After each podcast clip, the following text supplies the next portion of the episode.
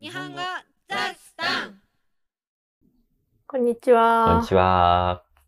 このポッドキャストは仲良し夫婦の達也と千代が日々の何気ない会話、雑談を通して自然な日常日本語会話をお伝えしています。前話のトランスクリプトを無料で公開しているので、ぜひウェブサイトも合わせてご覧ください。昨日はね、はい浴衣来ましたね。はい。何年ぶりよ 3? ?3 年ぶり ?3 年 ?3 年前か。浴衣は、暑すぎる日に着ると本当に暑すぎると思うので。うん。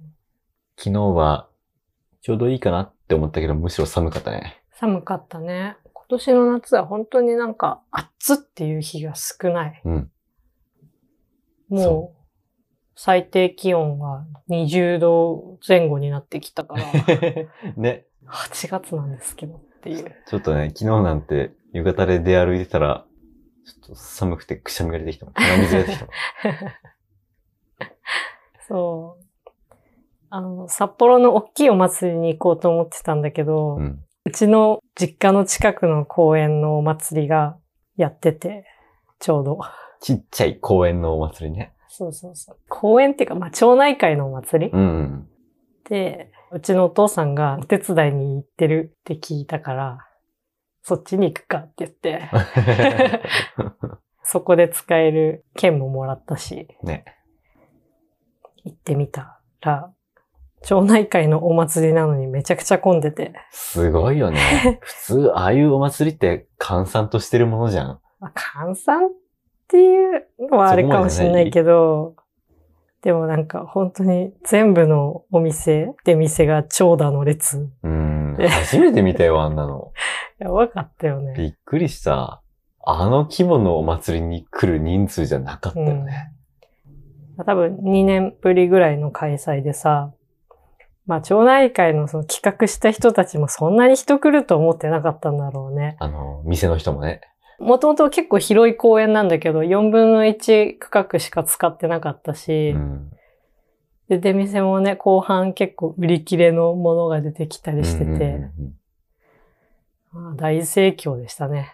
すごかったね。そんな中、たこ焼きの列に並んで、うん。 30分、40分。そう。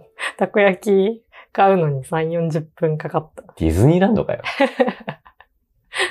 でもすっごい美味しいたこ焼きだったよねえ。しかも、エベスのだったね。そうそう、エベツ小麦ってなんか有名なんだけど、達也の地元の、あれは美味しかった。そう、いといたころ焼きふわですごい美味しいたこ焼きでした。しかも結構ギリギリだった。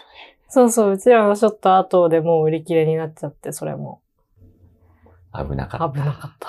あんな何十分も並んで売り切れたら悲しい、悲しい悲しい。あとなんかちっちゃいステージがあって、いろんな出し物がやってて、うん高校生のバンドとか、うん和太鼓とか、うんあと、ジャズダンス。ジャズダンスなの本当にあれ。 ジャズダンス。まあ、小さい子のダンス。うん。そのダンスが、うちが小学校の時にずっと習ってた教室の出し物だったのさ。うん。まあ幼稚園の子とか、小中学生の子とか、まあ何曲かうん、踊ってて、懐かしかった。 本当にちびっこ踊ってた よね。本当にちっちゃい子のプリキュアみたいな衣装着て、可愛かったね。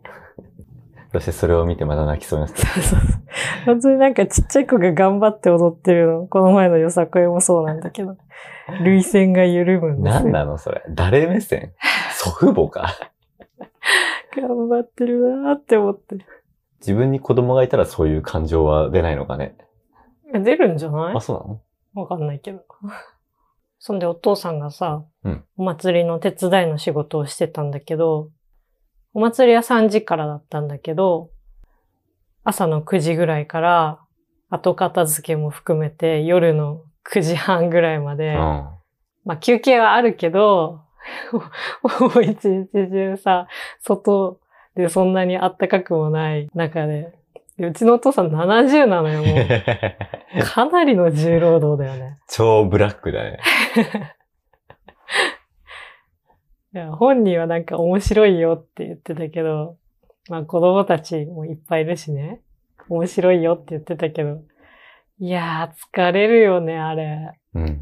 だってちょっと数時間さ、浴衣で遊びに行ったうちらでさえも疲れたのに。本当だよね。今日も朝8時から片付けだって言って た。大丈夫かな心配、普通に。ちゃんと給料もらえてんのかね。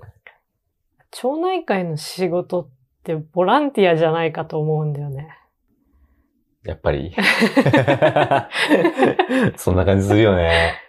あれ、ボランティアきつすぎないきついよね。いやいやいや。